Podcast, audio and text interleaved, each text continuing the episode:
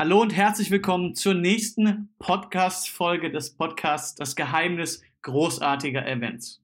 Heute geht es um das Thema Veranstaltungsräume aus der Ferne finden und gestalten. Und ich habe meine wundervolle Kollegin, die Stefanie Botzer dabei und die Johanna. Könnt ihr beiden euch mal kurz vorstellen, bitte? Ja, gerne. Also, wie gesagt, äh, mein Name ist Johanna Müdiken. Ich bin die Chefredakteurin bei ZIM. Wer die ZIM nicht kennt, äh, die Abkürzung steht für Conference and Incentive Management und wir sind ein Fachmagazin für die Kongress- und Eventbranche und wenden uns an die Planer von Veranstaltungen. Das heißt, wir beschäftigen uns mit allen aktuellen Thema, Themen, die ähm, für Planer von Events relevant sind. Und wir erscheinen fünfmal im Jahr auf Deutsch und Englisch und machen auch ganz viel online auf unserer Webseite. Da gibt es jeden Tag News. Genau. Das Top. ist so grob die Zusammenfassung von uns. Stefanie, kannst du mir kurz sagen, wer du bist und was du so machst? Na klar, Heinrich. Also ich bin die Steffi. Ich arbeite bei uns im Marketing-Team auf der Event Cloud-Seite als Verantwortliche für den gesamten Dachmarkt. Da bin ich für die Lead-Generierung und Erstellung von Inhalten zuständig. Für diejenigen, die Cvent noch nicht so kennen, also Cvent ist der größte Event-Technologie-Anbieter weltweit. Und wir haben Produkte für die Eventplaner, wie zum Beispiel fürs Eventmanagement. Dann haben wir hier ähm, für die Eventregistrierung Produkte, für die Erstellung von Event-Websites, virtuelle Events etc. Und dann haben wir noch Produkte für die Veranstaltungsorte auf der anderen Seite. Die würden wir dann Hospitality Club nennen. Wie waren denn die letzten Monate für die Eventindustrie denn so? Wie haben die dann diese Krise gerade erfahren? Ähm, ja, also ich würde gerade mal anfangen. Ich äh, würde sagen, dass man erstmal festhalten muss, dass ja 2019 zum Glück ein ziemliches Rekordjahr war für Business Events in Deutschland. Also da haben über 420 Millionen Menschen letztes Jahr an Veranstaltungen teilgenommen. Und dann ist äh, die Veranstaltungsbranche dieses Jahr im März wirklich quasi von heute auf morgen zum kompletten Stillstand gekommen. Also Schon bis zum 30. März wurden dann wegen Corona mehr als die Hälfte aller geplanten Veranstaltungen komplett abgesagt. Ähm, rund ein Drittel wurde erstmal verschoben. Und was verschoben wurde, das waren meist größere Veranstaltungen. Also die kleineren, die sind entweder direkt komplett ganz entfallen oder die wurden dann virtuell durchgeführt.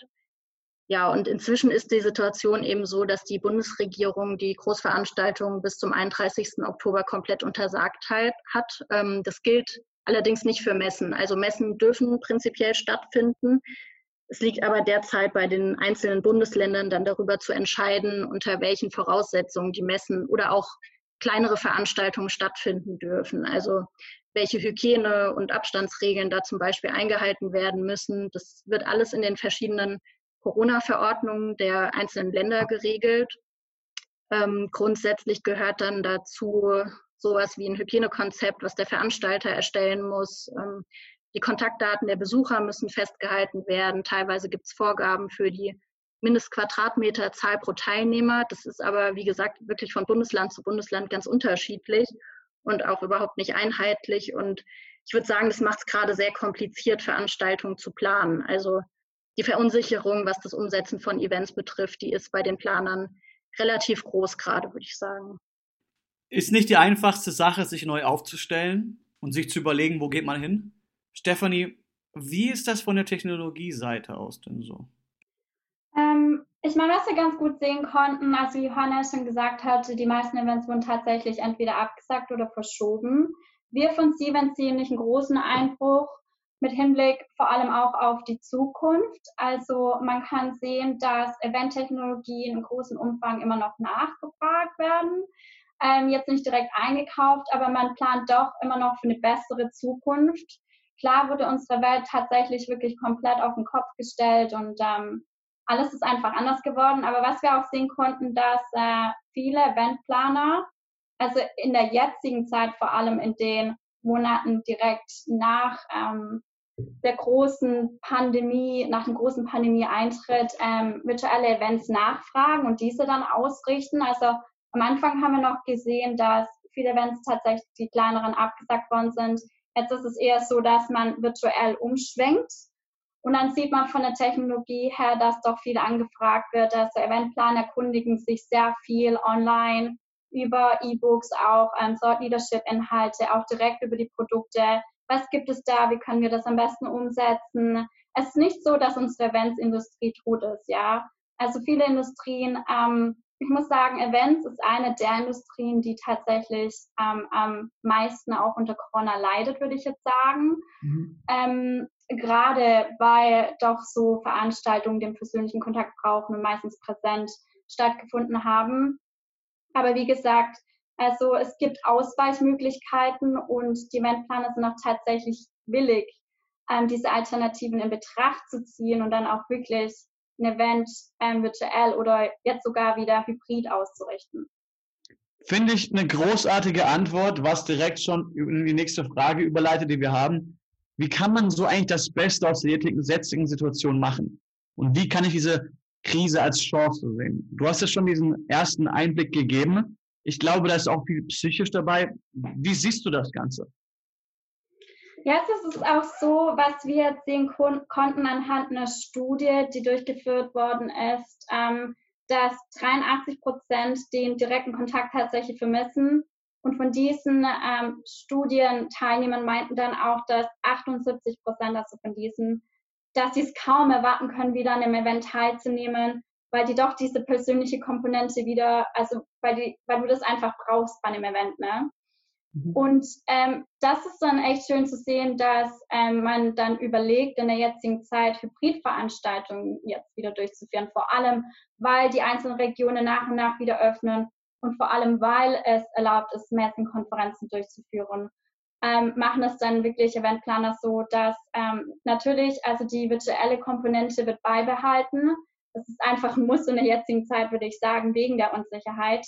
Aber dass trotzdem versucht wird, ähm, diese Präsenzveranstaltung, diese persönliche Interaktion ähm, mit die, diesen Sicherheitsvorschriften einfach ähm, genau immer noch durchzuführen. Das finde ich einfach super schön zu sehen.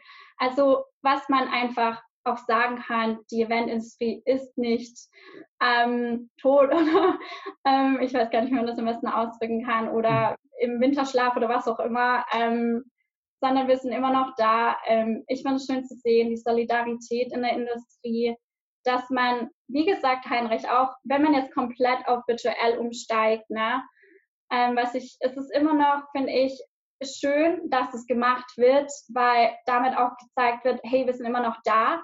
Wir möchten euch immer noch die Chance geben, euch miteinander zu verknüpfen, auch wenn es persönlich nicht stattfinden kann oder schwierig ist. Ähm, ich denke, das ist einfach, worauf wir uns fokussieren müssen, auf das persönliche Miteinander. Finde ich sehr, sehr schön gesagt. Johanna, ihr habt einen unglaublich großen Überblick, so als Fachzeitschrift. Und ja, ihr beschäftigt euch ja wirklich sehr, sehr intensiv. Hast du da Punkte, so auch Stichwort Incentives und sowas, die du hervorheben würdest dann, die so Hoffnung auch geben können? Also ich, ja, jetzt nicht unbedingt Incentives, aber was mir ähm, aufgefallen ist auf jeden Fall, ähm, was man auch definitiv als Chance sehen sollte, ist meiner Meinung nach, dass die Eventbranche eben gerade eine wahnsinnige Beschleunigung der Digitalisierung erlebt, gezwungenermaßen, ja.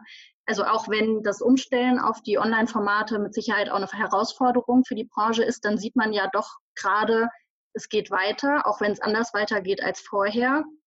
Und ähm, viele Unternehmen haben ja auch in den letzten Wochen gemerkt, dass Videokonferenzen zum Beispiel auch viele Vorteile bieten. Also zum Beispiel niedrigere Kosten, Zeitersparnis, es ist nachhaltiger. Da kann man ja diese Liste ewig weiterführen. Ähm, und vor der Krise haben manche vielleicht noch gedacht, dass digitale Formate eben nicht unbedingt notwendig sind. Aber ich würde sagen, das hat sich in den letzten Mon Monaten wirklich äh, komplett gewandelt. Also das ist ja gerade wie eine ähm, Digitalisierung der Meetingbranche im Schnelldurchlauf. Hm. Äh, das hat natürlich schon in den letzten Jahren begonnen, aber eben eher langsam. Und jetzt muss das alles ganz schnell gehen. Und spätestens jetzt ist ja auch der Zeitpunkt gekommen, sich wirklich mit den digitalen Formaten intensiv auseinanderzusetzen.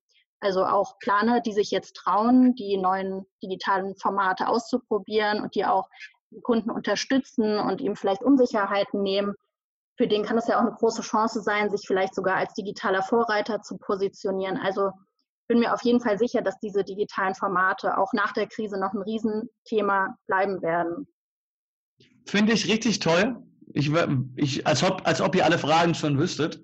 Ähm, passt auch sehr gut in die Überleitung. Wann und wie sollte ich eigentlich entscheiden, auf so ein virtuelles Event umzuschwenken? Johanna, du hast ja schon gesagt, dass das wirklich nötig ist, dass wir so ein, so ein Rush, eine Rush-Digitalisierung haben in der Eventbranche. Was, was denkt ihr beiden so? Wann, wann lohnt sich das auch umsteigen? Ja, also ich würde sagen, dass auf jeden Fall äh, die verschiedenen Events auch verschiedene Lösungen brauchen. Also nur weil es jetzt technisch möglich ist, muss ja auch nicht unbedingt jedes Event in den digitalen Raum verlegt werden. Also gerade wenn ich jetzt, wie du eben schon angesprochen hast, äh, an Incentives denke, da wird es auf jeden Fall schwer, das komplett digital zu veranstalten, weil da geht es ja einfach primär um den persönlichen Austausch, da geht es um Erfahrungen. Das wird man einfach online auch nur sehr schwer wirklich genauso gut umsetzen können, wie es jetzt live möglich wäre. Oder mhm. auch wenn ich an Messen denke, dann sage ich jetzt, ja, es ist möglich, das virtuell zu machen, aber es kommt ja auch stark darauf an, was ist das für eine Messe. Also ist es eine Messe, bei der vielleicht hauptsächlich ähm, neue Software vorgestellt wird, dann, dann kann ich das bestimmt auch sehr gut digital präsentieren. Wenn es aber eine Messe ist, bei der es vielleicht um Food, also um Lebensmittel geht, wo die Besucher auch wirklich dann am Stand viel ausprobieren sollen, da macht es dann wahrscheinlich weniger Sinn, das ins Digitale zu verlegen, weil diese ganzen wichtigen Aspekte dann einfach verloren gehen. Also da sollte man dann wahrscheinlich eher überlegen, äh, die Messe zu verschieben und zu warten, bis sie dann wirklich auch ähm, vor Ort stattfinden kann. Also generell würde ich sagen, man muss sich anschauen, welches Event habe ich und äh, was erwarten die Teilnehmer und dann schauen, lohnt es sich, das ins Virtuelle umzusetzen. Ja, ich meine, es gibt ja so kreative Ansätze ja auch, so eine Weinprobe virtuell zu machen. Ja. Ich glaube, bei Nahrungsmitteln ist das, glaube ich, komplizierter, wenn man das für Tausende von Leuten macht. Stefanie, wie siehst du das Ganze? Ähm, da muss ich dir, Johanna, ähm, total recht geben. Ich sehe das genauso. Also manch, manche Eventformate lassen sich ganz einfach virtuell oder digital umsetzen. Bei manchen ist es wirklich, wie wir es so schön sagen würden, ein No-Brainer. Hat man eine Session, ein Webinar, dann würde ich in der jetzigen Zeit natürlich auf was Digitales von Anfang an zurückgreifen und da jetzt nicht wirklich ein kompliziertes Lunch draus machen, bei dem man dann Angst haben muss, oh, ähm, die Region wird wieder in Lockdown gehen, wir können es doch nicht machen und dann schnell auf virtuell umschwenken. Also wenn ich weiß, ich kann es von vornherein ganz einfach virtuell umsetzen, würde ich in der jetzigen Zeit auf jeden Fall virtuell gehen, muss ich sagen. Ähm, dann würde ich mir auch überlegen, bei einem Event müsste ich mir angucken, kann das Event zusätzlich zur Präsenzveranstaltung, wenn es wirklich tatsächlich als Präsenzveranstaltung immer noch stattfinden sollte, und man hat dann ja auch weniger Teilnehmer vor Ort. Also man kann dann nicht wirklich alle Teilnehmer, die man wahrscheinlich haben wollen würde, wie, vor, wie es im Vornherein möglich war. Da muss man sich überlegen, okay, nimmt man da eine virtuelle Komponente, um dann mehr Teilnehmer eine Teilnahme zu ermöglichen? Vor allem auch, weil viele Teilnehmer noch nicht anreisen möchten oder den persönlichen Kontakt ähm, auch unter Abstand nicht haben möchten einfach. Es gibt so viele Gründe, warum das Virtuelle oder das Digitale gerade von Nutzen ist. Aber wie Johanna schon so schön gesagt hat, manchmal geht es einfach nicht. Also wie bei ähm, Essensveranstaltungen oder anderen Veranstaltungen, gerade Messen ganz großen, da muss man sich dann überlegen, dann eher zu verschieben, würde ich mal sagen, ähm, oder abzusagen, weil das Virtuelle einfach viel zu schwierig und aufwendig wird. Ne? Ja, finde ich schön vor allem wenn es dazu passt und man sich überlegt, hier, ähm, ich plane mein Event zum Beispiel, das soll normal passieren und auf einmal merke ich so ganz, oh, das klappt nicht so ganz, wie ich das wollte. Wie kann ich so in letzter Minute auf ein virtuelles Event umsteigen? Also ich würde, wenn ich mir mein Eventprogramm anschaue, tatsächlich von vornherein überlegen, sollte es eine virtuelle Komponente haben für den Fall der Fälle, ja oder nein. Ähm, habe ich dann ein Event, das wirklich dann von vornherein eh schon eine virtuelle Komponente hat und präsent kann es einfach nicht stattfinden, dann kann man den Teil ja ganz leicht absagen und dann auf virtuell umschwenken, weil man schon die Plattform dazu hat, weil man schon ähm, die Website oder die Informationen und die Referenten und alles dazu hat und man weiß, wie es ablaufen wird. Also die ganze Struktur ist schon da, die Planung ist schon da. Es gestaltet sich dann schwieriger, wenn man ein Event hat, das rein präsent stattfinden sollte und man sagt dann plötzlich, hey, lass es virtuell machen. Ich finde, das ist sehr, sehr schwierig. Man kann es nicht einfach mal zwei Wochen voraus entscheiden, weil man tatsächlich eine Plattform dazu braucht, eine Struktur, den richtigen Partner. Es kann schon viel schwierig, äh, ähm, Entschuldige, ähm, wie heißt denn das? Ähm, ähm, Herausforderung? Schieflaufen. schieflaufen, genau. Es kann doch viel schieflaufen Es heißt, man muss einen Partner an der Hand haben, dem man wirklich vertrauen kann, der ständig da ist. Wie gesagt, es muss erstmal eine Basis da sein, bis, bevor man ein virtuelles Event überhaupt auf die Beine stellen kann. Da reichen zwei Wochen nicht. Da würde ich dann sagen, absagen oder verschieben. Ähm, man muss wirklich gucken, genau, dass man die Ressourcen dafür zur Hand hat. Das ist ganz wichtig. Ja. Johanna, hast du uns was dazu zu fügen noch? Ähm, ja, also wie Stefanie gerade schon gesagt hat, man sollte halt auf jeden Fall schauen, ob man das denn überhaupt umsetzen kann in der kurzen Zeit. Und ähm, beziehungsweise, wenn man merkt, man schafft es vielleicht nicht, dann absagen oder sich eben wirklich schnell den passenden Anbieter zur Hand holen, mit dem man das dann zusammen umsetzen kann. Also man braucht ja auf jeden Fall die passende Plattform oder vielleicht auch nur das passende Tool für so ein virtuelles Event. Also in manchen Fällen, wenn es jetzt wirklich nur um ein kleines Meeting geht mit wenigen Personen, dann wird ja auch schon sowas wie Zoom reichen, so eine Software. Aber ähm, wenn zum Beispiel jetzt eine virtuelle Konferenz werden soll, dann wäre auf jeden Fall eine Eventplattform mit mehr Möglichkeiten, einfach zum Networking und so weiter die bessere Wahl. Mhm und auch so ganz grundlegende technische Voraussetzungen wie eine gute und stabile Internetverbindung, um das umsetzen zu können. Das muss einfach da sein. Also da muss man dann vielleicht auch noch kurzfristig irgendwie ein Studio oder so suchen, wo das einfach gegeben ist. Weil ich glaube, dass daran so ein virtuelles Event wirklich ganz schnell scheitern kann, wenn dauernd Bild oder Ton ruckeln. Also man sollte dann auch, wenn man das sehr kurzfristig macht, daran nicht sparen und wenn man das selbst nicht zur Verfügung hat, sich auf jeden Fall um einen Veranstaltungsort kümmern, der das anbietet. Genau. Johanna, du hast das wunderschön gesagt, da kann viel schiefgehen. Welche Vorteile habe ich denn bei so einem virtuellen Event als Ausrichtung? Ich meine, du hast ja, kann, hast ja genauso viel Kreativität, auch wenn du ein paar Herausforderungen hast. Was würdest du denn sagen, was sind diese Vorteile? Also ich glaube, wir haben ja in den äh, letzten Monaten ganz gut gesehen, welche Vorteile so virtuelle Veranstaltungen haben, wenn wir an Corona denken. Da ist es natürlich jetzt äh, super gewesen. Also man kann ohne Reisen, ohne Übernachtung an Events teilnehmen. Der Veranstalter muss sich keine Gedanken mehr machen um die Beschränkung der Teilnehmeranzahl, um die Einhaltung der Hygienevorschriften. Ähm, und ich glaube, auch Teilnehmer, die vorher jetzt noch Berührungsängste mit Online-Events hatten, die haben jetzt wirklich gemerkt, dass die Teilnahme doch oft simpler als gedacht ist und auch oft mit weniger Aufwand verbunden ist, als jetzt zu einem Live-Event zu gehen. Und generell würde ich zu den Vorteilen sagen, dass auf jeden Fall ein ganz großer Faktor ähm, der Kostenfaktor ist. Also virtuelle Events sind oft günstiger als Live-Events. Ja, als Veranstalter spart man sich da die Miete für die Location, man spart sich das Personal, was vor Ort wäre, man spart sich das Catering, und ähm, auch der Teilnehmer spart natürlich, also der muss nicht mehr die Kosten tragen für An- und Abreise, für die Unterkunft und er spart auch Zeit. Also man fehlt dann einfach nicht mehr zwangsläufig ein oder mehrere Tage im Büro, sondern kann das auch vielleicht mal zwischendrin einfach mitmachen. Ja, also es gibt tausende Punkte. Nachhaltigkeit ist ein Riesenfaktor. Da geht es ja auch nicht nur um zum Beispiel große Reisen mit dem Flugzeug, wo das dann ins Gewicht fällt, sondern es sind auch kleinere Aspekte, wie jetzt der Müll, der auf Veranstaltungen entsteht. Jetzt durch Flyer oder Broschüren zum Beispiel, bei Online-Events, da steht ja sowas dann alles digital zur Verfügung. Also es gibt so massenweise Vorteile von virtuellen Events, würde ich sagen. Das heißt, so summa summarum würdest, würdest du sagen, alles ist effizienter, man kann größer skalieren, man kann individuell auf die ähm, Needs eingehen praktisch, weil man ja auch zum Beispiel auf Nachhaltigkeitsaspekte mehr eingehen möchte und mehr Zeit, mehr Zeitraum geben kann. Ja, auf jeden Fall. Also auch ähm, die Reichweite lässt sich viel leichter erhöhen, wie du gerade gesagt hast, bei virtuellen Events. Also zum einen können ja online ganz viel mehr Personen einfach teilnehmen. Man ist nicht mehr an Kapazitäten der Location gebunden, aber zum anderen müssen ja auch Unternehmen nicht so stark aufs Budget schauen, wenn sie einen Mitarbeiter zum Event schicken. Und die schicken dann eben vielleicht mal drei, anstatt nur einen Mitarbeiter zum Online-Event. Also die Reichweite ist eine ganz andere.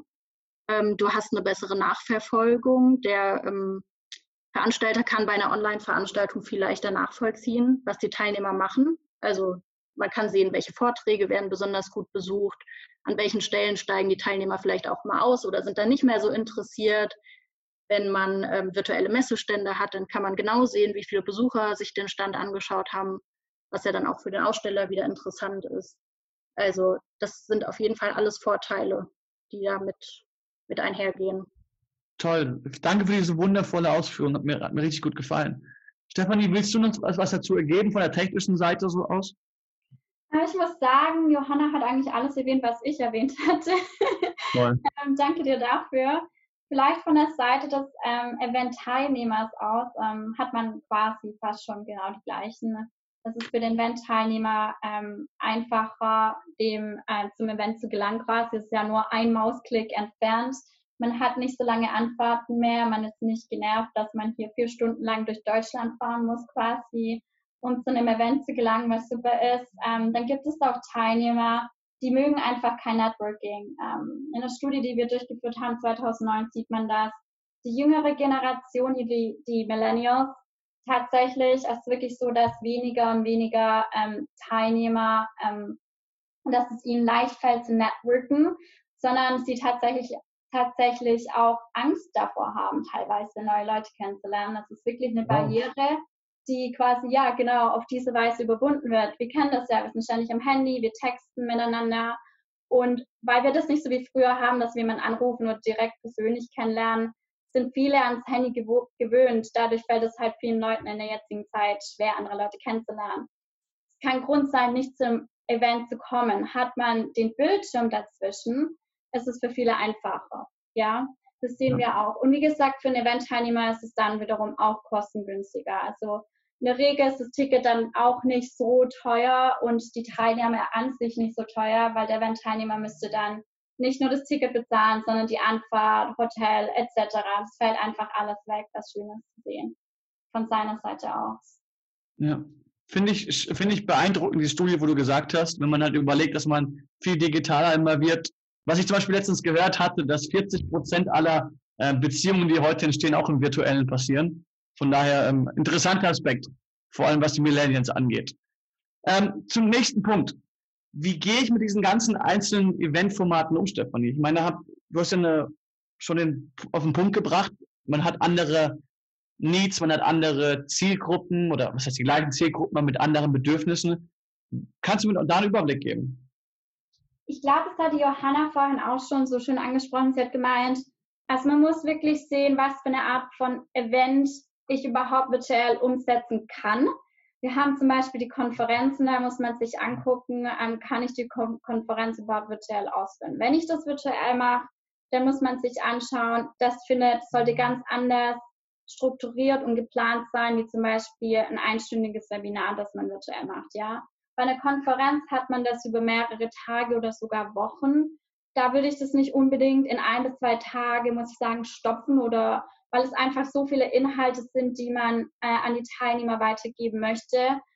Ähm, und da sind Inhalte wirklich ausschlaggebend. Und bei einer Konferenz ist es auch so, auch wenn es virtuell stattfindet, man hat die persönliche Komponente des Networking, wie setze ich das um? Da muss man sich Virtual Happy Hours angucken, da muss man sich anschauen, über die verschiedenen Zeitzonen hinweg, wenn es international stattfindet, wann, wo, wie. Also man muss so viel mehr Details beachten als bei einem einstündigen Webinar. Ähm, ganz wichtig ist auch, ähm, dass es um Vielfältigkeit geht ähm, und die richtigen Referenten an diese vielen verschiedenen Themen richtig gut rüberbringt, weil was wir auch sehen können, dass das Engagement nicht so sehr gehalten werden kann wie bei einer Präsenzveranstaltung. Muss man sich dann auch anschauen, ähm, welche Tools setze ich an, wie mobile Event-Apps und andere Hubs, die es online gibt, mit denen man das Engagement halten kann.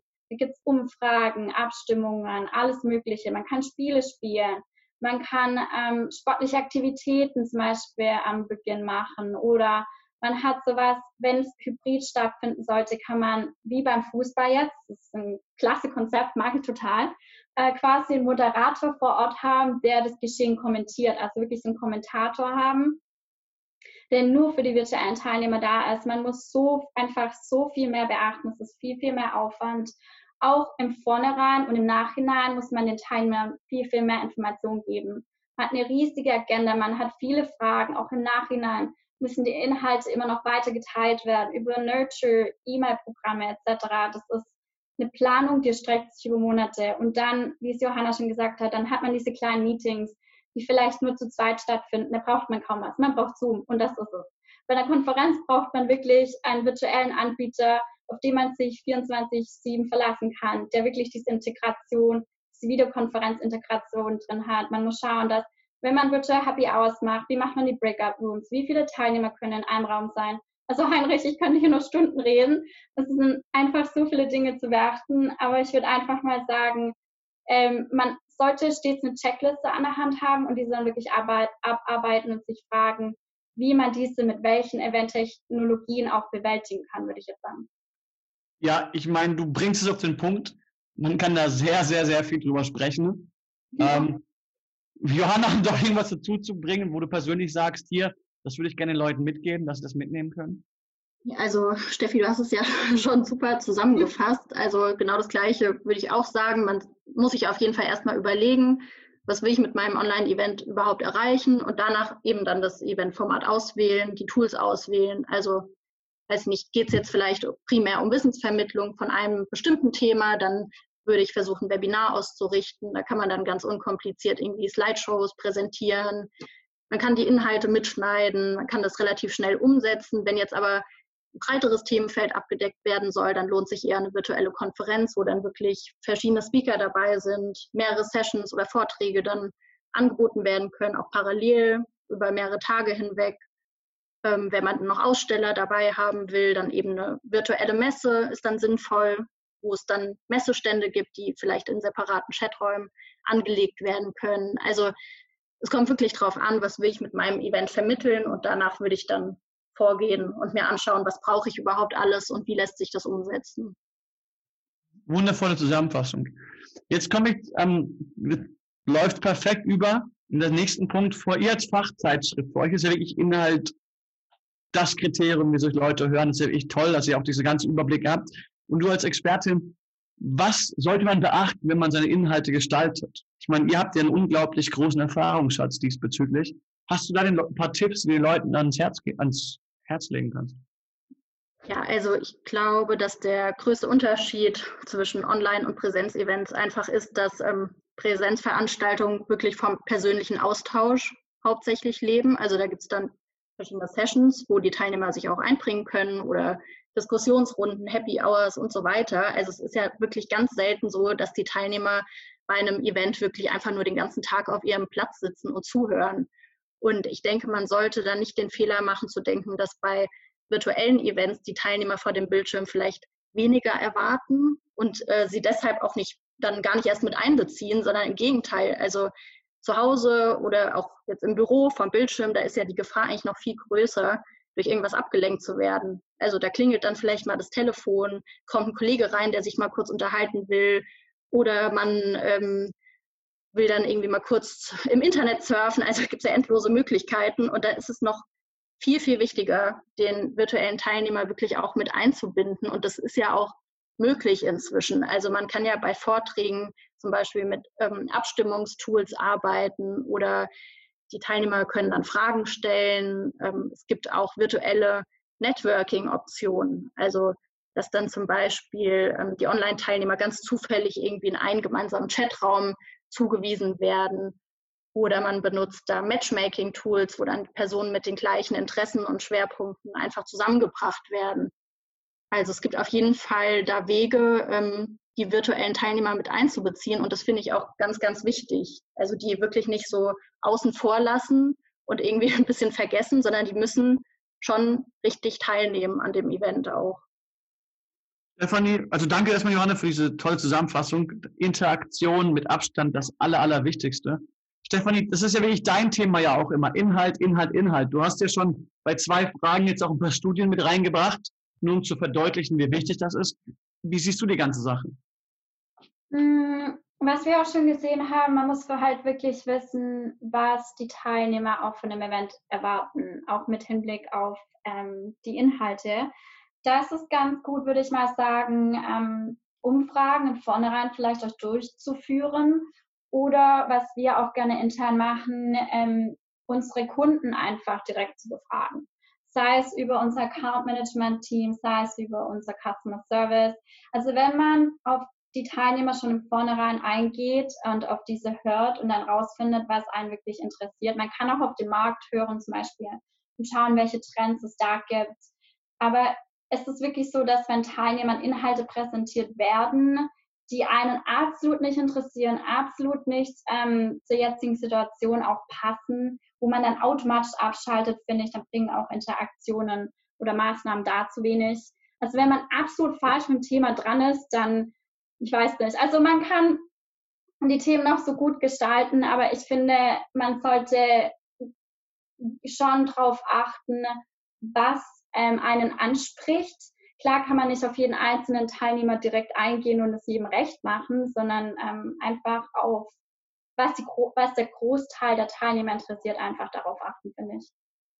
Finde ich richtig, richtig schön. Ja, ich meine, man möchte ja die grobe Masse begeistern. Man möchte ja, dass jeder, der kommt, was hat, der was mitnehmen kann. Man sagt immer, die besten Gespräche sind die Gespräche, wo jeder was mitnehmen kann, wo man dann nach Hause geht und sagt, hier, ich habe heute was gelernt. Wir wollen ja alle Nutzen immer von den Sachen haben. Wenn ich jetzt überlege, auf Grundlage dessen, wie kann ich für so virtuelle und Vorort-Teilnehmer einen Mehrwert schaffen? Ich meine, wenn wir auf ein Gespräch gehen, was, was Neues lernen, solche Dinge. Habt ihr da irgendwelche Ideen, auch, Ideen jetzt auch bezüglich des Fokus des hybride Events?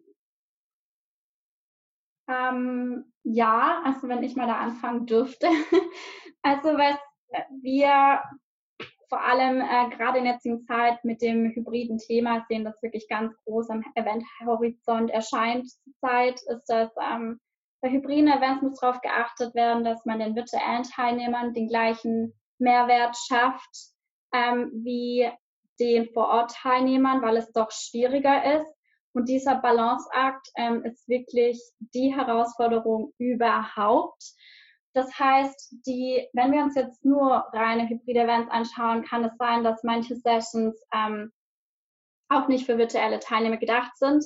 Genau, andersrum kann es genauso sein, wenn man virtuelle Happy Hours macht, es bringt ja keinem dann vor Ort irgendwie mit dem Bildschirm zuzugucken. Also das ist, also man muss wirklich schauen, ähm, was man für welchen Teilnehmertyp er machen kann.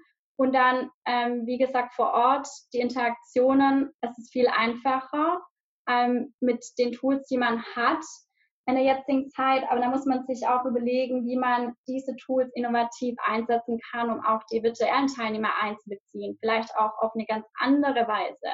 Also wie ich schon so schön gesagt habe, vielleicht einfach einen Kommentator zur Hand haben. Oder wenn, wir kennen das ja alle, Keynote-Session, ja, und man wartet gespannt darauf, dass es beginnt. Die Halle füllt sich, man sitzt da, man redet vielleicht mit anderen Teilnehmern oder mit Kollegen etc. Also man kann sich irgendwie beschäftigen, wenn man vor Ort ist. Als virtuelle Teilnehmer ist es schon viel schwieriger. Man sitzt allein daheim vor dem Bildschirm. Es wäre ganz gut, Moderator zu haben, nur für die virtuellen Teilnehmer, der dann wirklich die virtuellen Teilnehmer anheizt oder Umfragen durchführt, etc. Solche Dinge gibt es auch. Also ähm, auf was man wirklich schauen muss, finde ich, ähm, jeden einzelnen, also diese zwei Event-Teilnehmer einfach einzeln zu betrachten, auf diese wirklich dann einzeln einzugehen. Das ist ganz wichtig. Johanna? Ja, also ich würde da der Steffi äh, zu 100 Prozent zustimmen. Also ähm, erstmal haben ja hybride Veranstaltungen natürlich den Vorteil, dass man eben beides hat. Also man hat den Teilnehmer, der vor Ort eben dabei ist und wer das, äh, wer nicht dabei sein kann live, der verpasst dann keine Inhalte, sondern ist dann halt virtuell dabei. Aber glaube, es ist wirklich ganz wichtig, sich von dem Gedanken zu verabschieden, ähm, dass man den Online- und den Präsenzteilnehmern genau das gleiche Erlebnis bieten kann, weil ich glaube nicht, dass es möglich ist. Also man kann schon beiden Teilnehmern mit Sicherheit ein ganz tolles Event ermöglichen. Das wird sich aber irgendwie immer unterscheiden. Also der Online-Teilnehmer, der kann dann eben nicht die Happy Hour nach dem Event mitnehmen, aber dafür bekommt er vielleicht andere tolle Möglichkeiten und kann dann ähm, nach der Veranstaltung sich noch in kleineren Videokonferenzen austauschen oder er kann noch ein Thema weiter vertiefen. Also wie ich auch vorhin schon gesagt habe, man sollte auf jeden Fall versuchen zu vermeiden, dass sich die Online-Teilnehmer benachteiligt fühlen und ähm,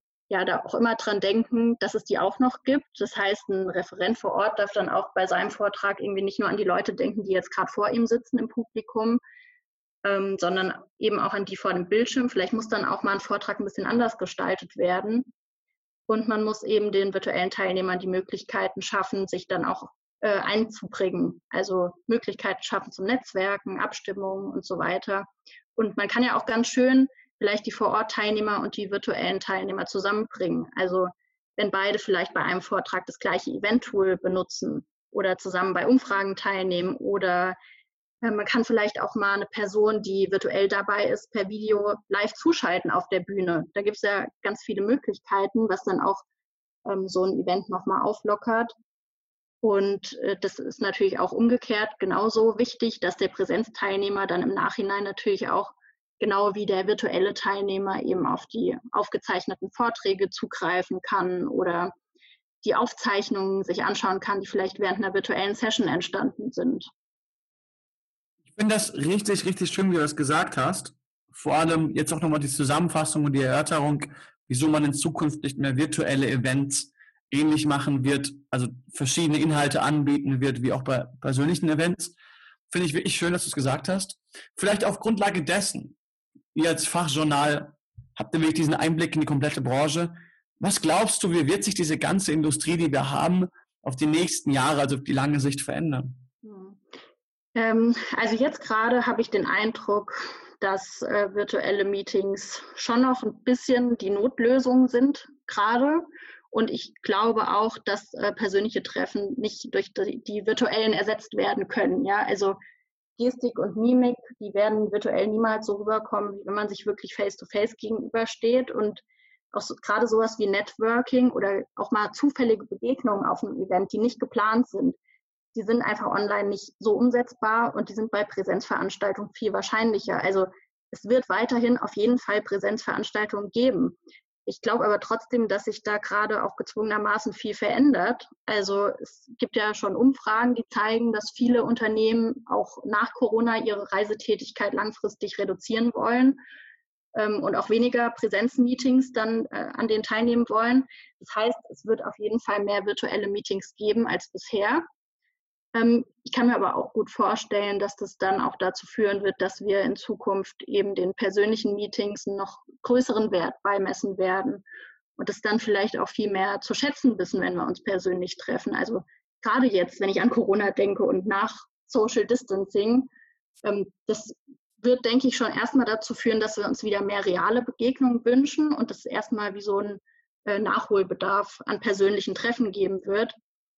Ich glaube aber, auf lange Sicht wird sich gerade sowas wie, was wir eben besprochen haben, hybride Veranstaltungen, wo das kombiniert wird, live und virtuell, das wird sich durchsetzen. Also, dass dann ein kleinerer Teil eben wirklich vor Ort dabei sein kann und ein größerer dann auch ohne Reisen online dabei ist. Also ich glaube, dass es äh, darauf hauptsächlich hinauslaufen wird.